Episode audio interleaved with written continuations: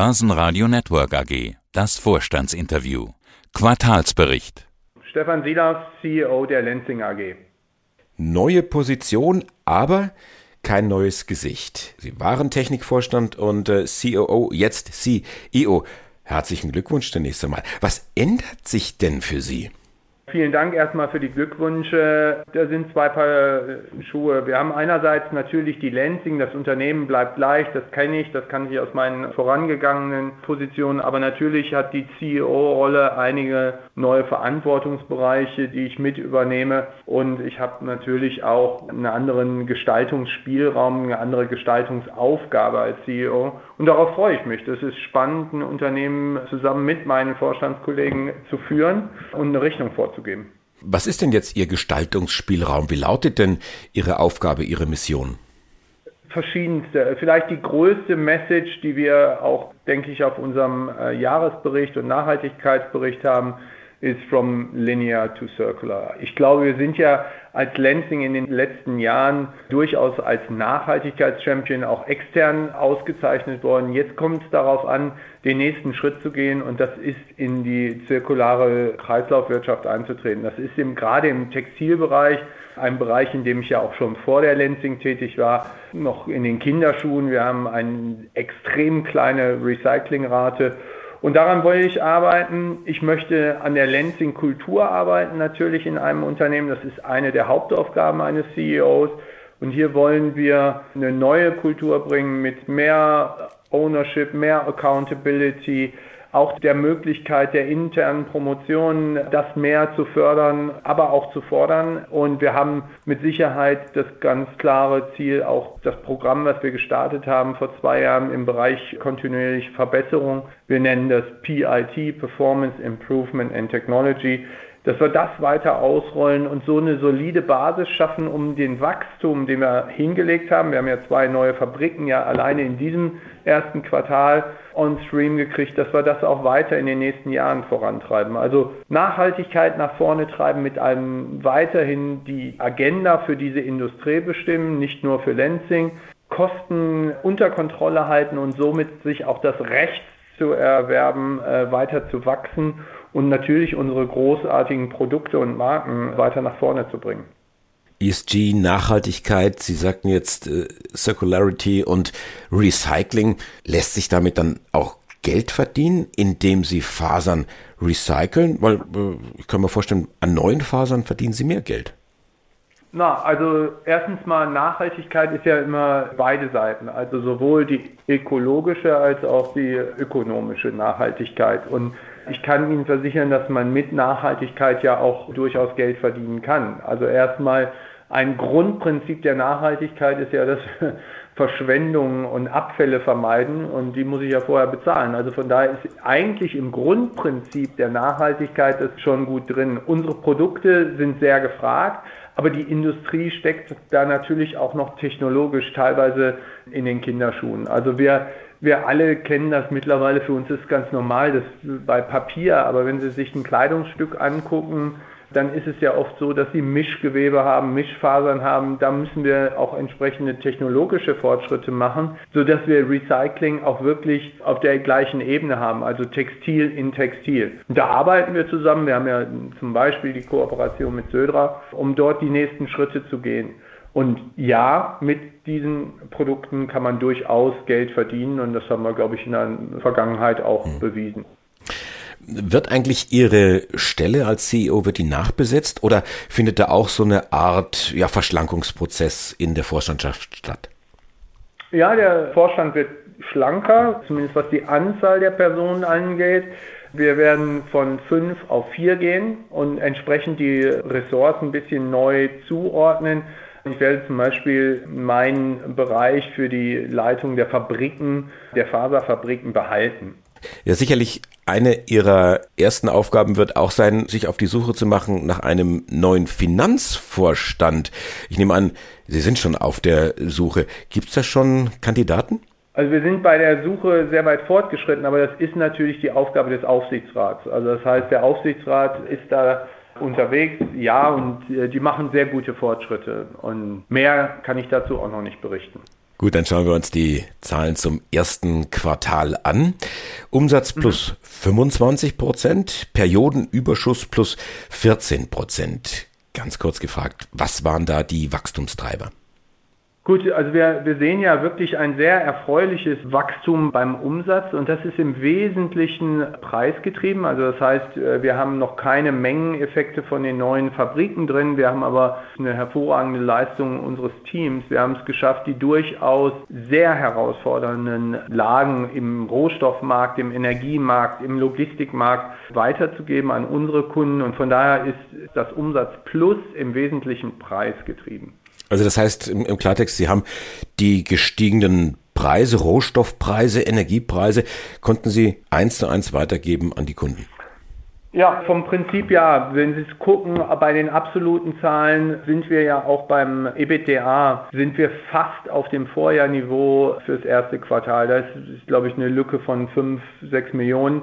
Das ist aber im Verhältnis zum Umsatzwachstum, also wo wir über 100 Millionen Euro plus reden. Das heißt, wir haben es geschafft, über 90 Prozent der Kostensteigerung auch wirklich weiterzugeben. Mhm. Was ich ganz interessant fand, äh, die Weltwirtschaft schrumpft auf der anderen Seite, der Markt der Bekleidungen, der wächst. Das finde ich bemerkenswert. Ja, das ist äh, in der Tat so. Das ist aber nicht ein Phänomen nur in diesem Jahr. Wir sehen es ja, dass grundsätzlich auch der Bekleidungsmarkt in den letzten Jahren ein Riesenwachstum hingelegt hat, was ja auch umwelttechnisch durchaus kritisch ist. Und, und da positionieren wir uns ja auch. Also wir sind jemand, der klar sagt, dass wir kein Supporter von Fast Fashion sind. Und wenn Sie sich anschauen, wie sich da der Bekleidungsmarkt entwickelt hat, dann ist das kritisch für diese Umwelt. Wenn Sie heute schauen, sind Sie im Vergleich zum Vor-Covid-Krisenjahr, ist die Nachfrage im Retail für Bekleidung schon drüber, also über 2019. Da gibt es dann regionale Unterschiede. Wir sind in den USA bei plus 20 Prozent. Sie haben in Europa so eine gemischte Lage. Da ist gerade jetzt auch im ersten Quartal natürlich durch die gespürte Inflation auch die Unsicherheit aus dem Ukraine-Konflikt doch auch bei den Konsumenten was eingetreten und, und da ist mehr Unsicherheit. Da haben wir auch ein gemischteres Bild zwischen England, Frankreich, Deutschland, Deutschland zum Beispiel in der Nachfrage hinten dran. Und das größte Nachfrageloch im Moment kriegen wir natürlich in China im ersten Quartal durch den Lockdown. Ja, wenn so viele Menschen jetzt eingesperrt werden, da sehen wir im Vergleich zum Vorjahr einen Einbruch um, um die 15 Prozent. Mhm. Ne? Der Free Cashflow ist negativ, über 100 Millionen. Liegt das an den Themen Thailand und Brasilien? Genau, Sie haben es auf den Punkt getroffen. Das ist in diesem Quartal noch ein relativ starker Effekt am CAPEX. Ich, ich glaube, auch das ist ja bemerkenswert. Also ich glaube nicht, dass Sie viele DAX- oder MDAX-Unternehmen finden, die so mutig sind, so stark investieren. Also das Verhältnis bei uns von CAPEX zu, zu EBITDA war ja in den letzten Jahren durchaus spannend. Und das ist jetzt so ein Effekt, dass der Free Cashflow im Q1 um 100 Millionen negativ ist, sind praktisch die Ausläufer von T3, aber auch noch von, äh, also das ist der Codename für Thailand, aber auch von dem Projekt in Brasilien. Wir gehen jetzt davon aus, dass in den nächsten Quartalen der, der Cash-out bei diesen beiden Projekten stark zurückgeht, weil sie praktisch abgeschlossen sind. Wir sind ja schon im Betrieb. Hm, was bedeutet diese Einsatzbereitschaft in Thailand und in Brasilien jetzt für Ihr Geschäft?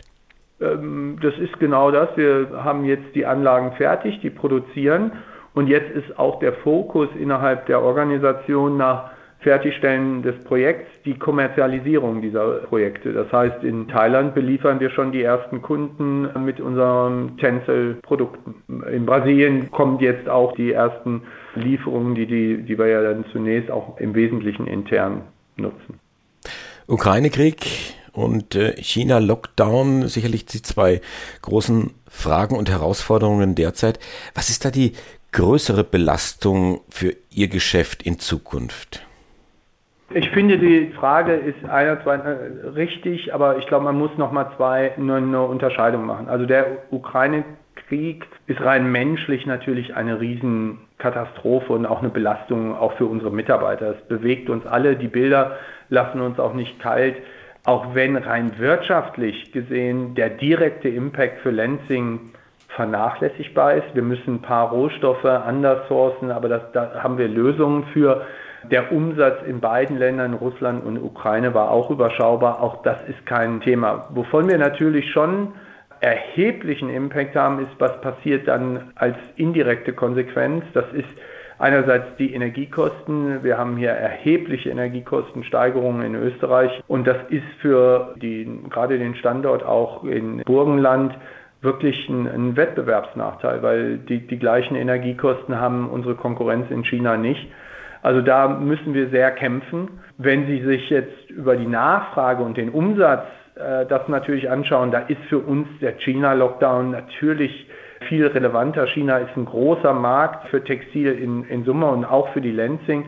Das tut uns weh und von daher hoffen wir, dass es dort bald auch wieder Lockerungen gibt. Wir haben heute Morgen die Nachricht bekommen, dass erste Lockerungen passieren. Hongkong kann man wieder einfacher einreisen. Wir sehen natürlich auch die äh, Konsequenzen vom China-Lockdown im Logistikmarkt. Äh, Sie wissen, der, der Hafen von Shanghai, da ist ein Riesenstau. Und der, der, das schwappt ja jetzt schon rüber auf andere Häfen. Also der Hafen in, in Hamburg hat ein, ein Problem, weil er, äh, es müssten dringend Container wieder abgeholt werden, aber die Schiffe hängen noch im Stau vor Shanghai fest. Ich glaube, der China-Impact ist, ist größer. Rein menschlich ist natürlich die Ukraine ja, eine, eine Katastrophe und belastet uns alle. Österreich bezieht 80 Prozent des Erdgases aus Russland. Jetzt denkt die EU drüber nach, hier ein Öl- und Gasembargo gegen Russland zu verhängen. Das lässt sie vermutlich auch nicht ruhig schlafen. Nee, ist ein weiteres Problem. Wir haben ja zwei Sites, die wirklich extrem nachhaltig unterwegs sind. Also wenn wir unseren Standort, also unser größter Standort ist ja in Lenzing, also der Ort hier heißt genauso wie die Firma. Dort haben wir 3000 Mitarbeiter und dort haben wir ja diese äh, komplett Rückwärtsintegration in unsere Bioraffinerie. Das heißt, ein Großteil der Energie erzeugen wir selber, aber es ist immer noch so, dass wir Gas für gewisse Anlagen brauchen. Und da würde es für uns schon ein, ein, Problem darstellen. Und je nachdem, wie stark die Drosselung uns dann betrifft, könnte das im schlimmsten Fall auch zu einem Stillstand an diesem Standort führen. In Heiligenkreuz, der nicht integriert ist, ist die Belastung noch höher. Dort haben wir eine große Abhängigkeit vom Gas und wenn, wenn wir dort nicht mehr ausreichend Gas bekommen, müssen wir entweder die Produktion drosseln oder sogar abstellen. Ja, das beschäftigt uns und wir bereiten uns da bestmöglich darauf vor. Das ist das, was wir beeinflussen können. Das heißt, wenn ich Sie jetzt frage nach dem Ausblick für das Geschäftsjahr, dann müssen Sie mir jetzt sagen, ja, das sind unsere Pläne, aber was sich jetzt da mit dem Thema Ukraine-Krieg und dann in der Folge mit Energie- und Gasembargo entwickelt, das können wir gar nicht so reinrechnen und berücksichtigen. Also ich glaube, das ist, ist, schwer, dass man das berücksichtigt. Aber nichtsdestotrotz bleiben wir bei unserem Ausblick, äh, dass wir deutlich über 2021 zu liegen kommen äh, für das Jahr 2022 in Bezug auf EBITDA.